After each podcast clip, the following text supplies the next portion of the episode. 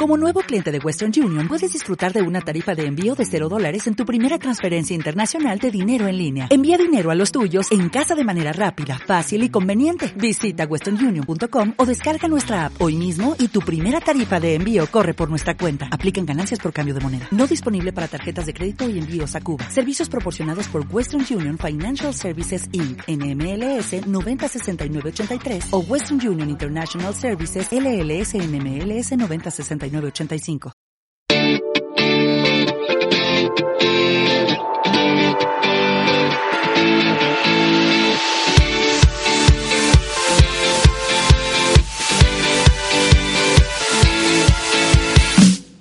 Bienvenidos una semana más a Virtual Shop Online, el podcast, programa número 30. Hoy hablaremos de la pintura de Shiracel Chalky Finish, el efecto tiza.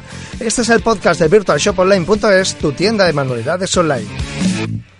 Soy Sebastián Camero y te cuento los gastos de envío gratis para todos los pedidos mínimos de 12 euros en Península y Baleares. Y como siempre te digo, y no me cansaré de decirlo, si tienes alguna duda o pregunta, te invito a que utilices el teléfono 666 70 9991 o al contacto de la web. Pues sí, hoy hablaremos de la pintura Chalky Finish de la marca Shilacel. Es aquella de efecto tiza y que se ha hecho súper famosa en los últimos meses. La verdad es que con este tipo de pintura se puede pintar cualquier cosa. Y cuando digo cualquier cosa es cualquier cosa porosa. Si vamos a utilizarlo para pintar algún tipo de plástico que es mucho más fino, que no es poroso, que son superficies especiales como pueda ser el metal, pues tendremos que darle esa capa de imprimación previa para que nos pueda coger bien la pintura. Pero como base, si vamos a utilizar sobre una pared, pues trabajaremos con la pared, simplemente le quitaremos el polvito un poquito más y podremos empezar a pintar con toda tranquilidad. Ya veréis que hay diferentes técnicas que podemos emplazar con este tipo de pintura que son muy muy muy fáciles, aunque la verdad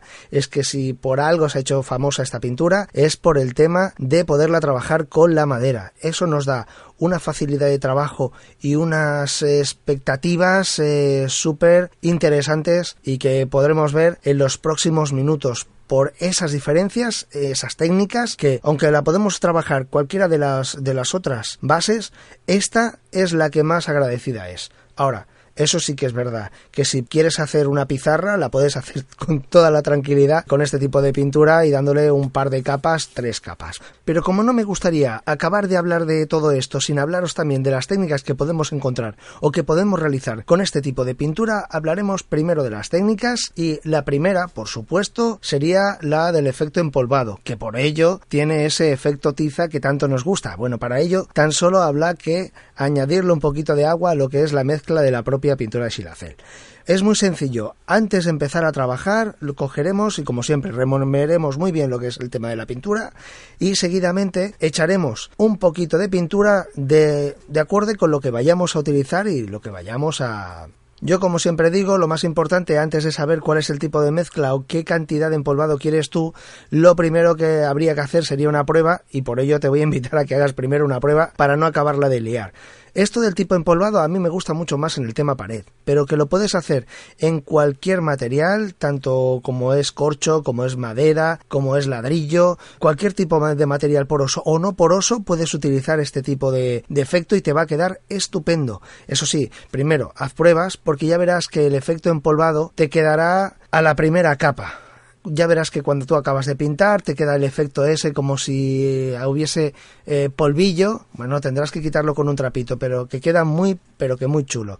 Después puedes también darle el efecto pizarra. Para el efecto pizarra simplemente tendrás que darle un par de capas y después ya podrás utilizarlo con tizas de blanca o de colores, el que más te guste, ¿vale? Y después otra es dándole una segunda capa con unos toques de cera previos que serán los que tú podrás conseguir acabados del estilo vintage y que es el por supuestísimo el que más reconocido es en el tema de los muebles, pero que también se le puede dar el mismo efecto en una pared. Esto es increíble y además es muy fácil de trabajar y es súper rápido el tema del secado. Por ejemplo, el secado tú pintas y en una hora ya puedes coger y tocar. Pero si tienes que repintar, te esperas cuatro. No hay ningún problema. Una vez pasadas esas cuatro, esas cuatro horas, puedes volver a repintar o puedes coger y empezar a acabar y decorar, proteger y hacerle ya todo lo que tú quieras en tan solo, estamos hablando de cuatro horas.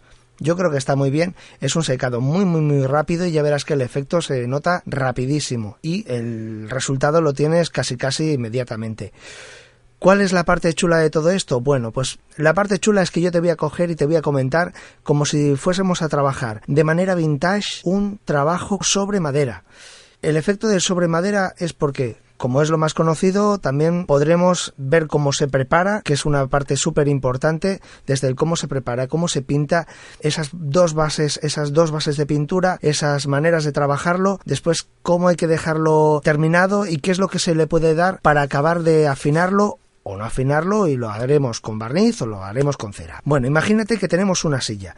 Es una silla que está pintada da igual vamos a pensar de que está en color natural y que hace muchísimo tiempo que no hemos utilizado para nada, es más, tiene muchísimo polvo. Podemos podemos limpiarla más que limpiarla, le vamos a quitar, que es lo más importante, quitarle toda la grasa, quitarle todo el aceite que pueda tener eh, de haber estado en la cocina o del polvo que haya podido coger en un balcón o cualquier historia de estas que suele pasar por el paso del tiempo. Primero hay que coger y limpiarla bien. El efecto de limpiarla, de limpiarla bien también para verle los defectos, si tuviese algún desconchado, si tuviese alguna cosa fuera de lo normal, simplemente porque según cómo esté, trabajaríamos de una manera o trabajaríamos de otra. Vamos a imaginarnos que después de haberla limpiado, que la podemos limpiar con alcohol, la podemos limpiar con agua ras, la podemos limpiar con jabón, podemos utilizar una especie de disolvente. El efecto de mojarla en disolvente, aunque te vayas a quitar, eh, vayamos a quitar el color, si estamos utilizando barniz, evidentemente vamos a limpiarlo muy muy muy bien y no vamos a notar nada, pero si vamos a, si lo anterior había sido una pintura acrílica, por ejemplo, lo que sí pasará es que en el trapo, a pasarle este tipo de disolvente, lo que nos podemos encontrar es que el, el trapo se manche del color que haya tenido la silla. Bueno, no pasa nada, no te preocupes por nada de eso. Lo más importante y en eso es lo que nos tenemos que centrar, es que tiene que estar limpia y seca en el momento de pintar con esta pintura de efecto tiza. La chal paint necesita sobre todo que esté seco y que esté limpio de aceites y de suciedad. Solo pensando con esto creo que es lo más importante. ¿Qué es lo que haremos en el momento que esté todo limpio? Pues le echaremos un ojo, lo que te había comentado, el ver cómo está físicamente por la parte de afuera. Si por la parte de afuera se ve bien, si no se ve nada raro, si no está la pintura deteriorada, si el barniz no está deteriorado, directamente empezaremos a pintar nuestra capa de chal paint en el color que queramos. Vamos a pensar que vamos a darle con un color plateado. Primero le vamos a dar plata o le vamos a dar oro porque me gusta. Esos colores de fondo quedan muy bien si es que lo vamos a utilizar para hacer un trabajo vintage. Entonces, pensando de que está todo bien, que está todo correcto, si no, lo que nos obligaría sería el lijarlo bien para quitarle todo este, este problemas de, de desconchamientos, de, pero más que nada pensando en cómo va a quedar después. Una vez que nosotros lijamos de verdad, que lo dejamos todo fino, si nos queda algo de, la, de lo último que habíamos trabajado, por supuestísimo, será nuevo. O sea, será material bueno. El barniz será el bueno, el que quede. La madera será buena, la que quede. Si en ese momento hemos tenido que lijar sobremanera, entonces lo que nos veremos será que hay un trozo que se ve la madera, pero eso no nos va a importar, no nos va a preocupar, porque lo que vamos a hacer con la chalpain es cubrirlo todo y después hablaremos de cuáles son los acabados para cuidar la madera esa que hemos dejado al aire libre o si lo vamos a barnizar, bueno, ya veremos qué es lo que hacemos porque en realidad todo define el uso que vayamos a utilizar. Vale, estábamos con ya lo hemos lijado, está todo perfecto y entonces empezamos a pintar. Nos esperamos cuatro horas y a las cuatro horas lo que vemos son los detalles. Si vemos que los detalles se ven demasiado, de aquello de que la pintura no ha cogido bien, está muy a, vamos a pensar en acuosa, bueno, a veces es porque simplemente no lo hemos removido bien o hemos sido un poquito rápidos o porque en sí el material que vamos a utilizar o el que hemos utilizado mm, se desperdiga mucho y la madera no recoge nada. Y entonces puede ser que sí que se vean las, el paso del pincel, el paso del rodillo. Bueno, nos esperamos cuatro horas, volvemos otra vez a repintar y ahora sí que sí, ya pensando en que cubrimos todo, toda la capa y lo tenemos de ese color plata o dorado, como yo he, he comentado, para hacer ese tono vintage, ¿vale? ¿Qué es lo que podemos hacer? Podemos hacer dos cosas en ese momento. Esa silla ya la tenemos preparada. Han pasado esas cuatro horas y podemos volver a repintar. Le hemos dado su segunda mano, ¿eh? La tenemos perfectamente pintada de un color dorado o plateado, no hará falta que la lijemos, no pensaremos en lijarla, lo que sí podemos hacer son dos cosas, es pensar cómo queremos que sea este tipo de vintage. Si es una silla y es una silla más bien lisa, de aquellas típicas que son madera, madera con madera, que no hay ni ningún tipo de cuerda en, el, en lo que es el asiento, ni en respaldos, ni en nada de nada, perfecto, porque de esta manera lo que podemos hacer son dos cosas. Una es coger y ponerle un poquito de cera en aquellos cantos, en aquellos, en aquellas zonas donde sí queramos que se vea esa pintura, ese color que hemos dejado ahora a la vista, y entonces le pondremos ese poquito de cera, es un poquito nada más, ¿eh? Eh, no es simplemente emborrachar, no, no emborracharemos nada, simplemente unos toques de cera, pues en aquellos cantos, en aquellos rebordes, en aquellos sitios donde el desgaste sea más pronunciado y queramos que se vea ese, ese pronunciamiento de desgaste, porque queda chulo, simplemente porque queda chulo. Si tenemos eh, ese tipo de cera y podemos hacerlo, la cera yo siempre aconsejo la misma. Una cera incolora, natural, tipo pajarita, tipo shiracel. Si utilizamos el shiracel, yo aconsejo siempre el shiracel. Una porque son de la misma marca, otra porque van a trabajar mucho mejor y otra porque es, yo diría que con diferencia, la mejor marca en cuanto a ceras y en cuanto a pintura Child. Una vez dicho todo esto, sí que podemos utilizar otro tipo de cera que tengamos por ahí, pero yo prefiero que sea sobre todo transparente y de la misma marca. Si no puede ser, bueno, pues nada, no vamos ahora a ser más papistas que el Papa.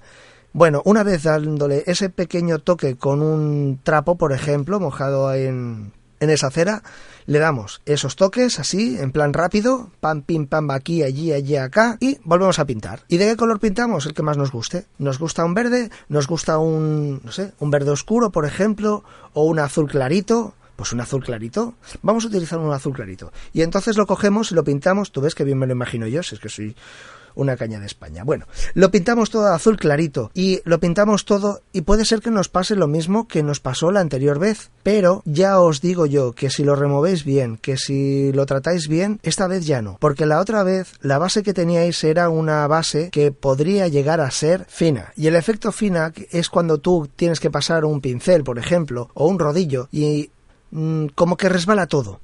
Pero esta, no, esa, esa vez ya no se da. Y no se da porque este tipo de pintura queda más bien como porosa. Y el efecto de que quede porosa es que cuando tú le vas a dar una segunda capa ya coge a la primera. Si necesita una segunda mano, tú le das una segunda mano, te esperas esas cuatro horas y le das una segunda mano. Pero ya te digo yo que de entrada no te va a hacer falta. Tú le coges, le das esa mano de pintura que hemos decidido que iba a ser azul clarito y después, una vez ya seco, a las cuatro horas, lo que haremos será coger una lija y lijar en aquellas zonas donde le hemos puesto el, la cera. Y ya verás que rápidamente eso como sale por arte de magia. Y entonces empieza a ver las vetas, el desgaste, el supuesto desgaste que hemos dejado en el color de abajo, que era el color plata dorado. Yo creo que quedará mucho mejor en plata, pero eso ya va a gustos. Y entonces, pues como que le vas dando un poquito de lija aquí, allí, allá, acá, y ya verás que todo más o menos queda bien. Si tú ves que se queda muy marcado el tema de las diferencias de la cera, no pasa nada, puedes lijarlo todo entero, incluso le puedes dar con un trapito, porque después lo que vamos a hacer va a ser o barnizar o vamos a darle cera. Tanto de una manera como de la otra, lo que vamos a hacer va a ser, por un lado, proteger y por el otro, nutrir. Y como vamos a hacer las dos cosas, la pintura va a quedar completamente y no va a haber ningún problema de nada. O sea que no te tienes que preocupar por si me he pasado o no me he pasado. ¿Cuál es la otra manera? Pues la otra manera, y más con este tipo de pintura, tú te puedes esperar, en vez de esas cuatro horas, te puedes esperar una hora. Y si te esperas una hora, puedes coger un paño un poquito húmedo y sin haberle echado cera, sin haberle echado cera. Puedes darle con ese paño húmedo allí en esos sitios donde tú has decidido que va a ser el desconchado. Viene a ser lo mismo y va a quedar, yo te diría que casi igual, no va a quedar igual, igual, pero parecido.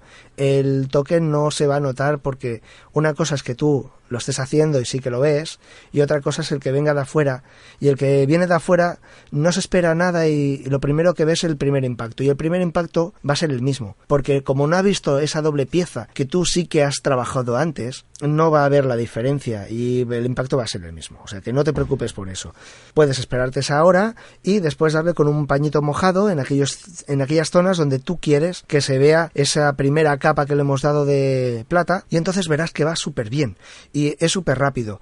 Tanto de una manera como de la otra. Lo que pasa es que yo me veo obligado a explicarte estas dos cosas, porque con el tema de las manualidades hay ese tipo de pinturas que no es Siracel, que sí que te obliga a utilizar ceras porque le falta uno de aquellos componentes mágicos que tiene el silacel. Pero si utilizas el silacel, tampoco estás obligado a utilizar ese tipo de cera, aunque sí que te va bien. Es aquello de más vale ayudarle que no obligarle. A mí me gusta más ayudar a la madera, a lo que son las pinturas, entonces tú le pones un poquito de, de toques de cera y no eres tan agresivo a la hora de, quitarle la pintura, pero que puedes hacer las dos cosas. Después, si tú quieres, para acabar de afinarlo, lo puedes afinar lija de muy alto grado, que quiere decir que es un granito muy fino. Puedes probar con lija de agua, puedes probar con papel de periódico, simple. Eh, puede ser que el empolvado lo quites simplemente con un trapo o con un poco de periódico. ¿Cómo lo vamos a acabar? Porque ahora una vez que ya está pintado y tenemos todos los rebordes en plata, que se ve que ya está gastado, que está súper chulo, entonces es cuando vamos a pensar qué uso le vamos a dar. Y según qué uso le vayamos a dar, utilizaremos ceras o utilizaremos barnices. ¿Cómo queda mejor? A mí me gusta mucho más el tema de las ceras. Lo que pasa es que el tema de las ceras tiene un problema. El problema está en que cada año tienes que darle un pequeño toque con cera quien dice un año dice un año y medio, pero que tienes que volver a nutrir todo ese todo ese armario, toda esa silla, toda. Que no es algo muy engorroso, no, pero tú sabes cómo, cómo va la vida últimamente y eso sí que es verdad que a veces cuesta el volver a meternos en algo que ya lo damos por acabado y acabado está. Queda muy chulo. El acabado para mí me gusta mucho más el tipo de ceras que no el tipo barniz. Pero sí que es verdad que si es algo que va a tener mucho desgaste, no es lo mismo que tú digas, bueno, le voy a poner cera a una moldura, que es una moldura que tú la ves pero que no la tocas nunca, o que para una vez que la tocas a una puerta, a una ventana, a un ¿eh? que ya es de roce continuo y entonces sí que te va a hacer falta un barniz. Ya, el tipo de barniz lo, lo elegirás según si es para interior, para exterior, si quieres un acabado eh, neutro, si quieres pero bueno, que si quieres utilizar la cera es, es fantástico. Tú eliges. Que sepas una cosa, que tanto el barniz como la cera, en algún momento habrá que volverle a dar otra capa. Y quizá es mucho más fácil darle una siguiente capa de cera que no una siguiente capa de barniz. Bueno, hasta aquí el programa de hoy. Si te ha quedado alguna duda, ya sabes que puedes ponerte en contacto conmigo al 666 70 9991 o al contacto de la web, así como agradecerte por los corazones en iBooks y 5 estrellas en iTunes o los comentarios, ya que con esto nos haces más visibles en estas plataformas y pueden escucharnos más personas con nuestras mismas aficiones, las manualidades. Un saludo de Sebastián Camero y nos reencontramos la próxima semana aquí en Virtual Shop Online, el podcast. Adiós.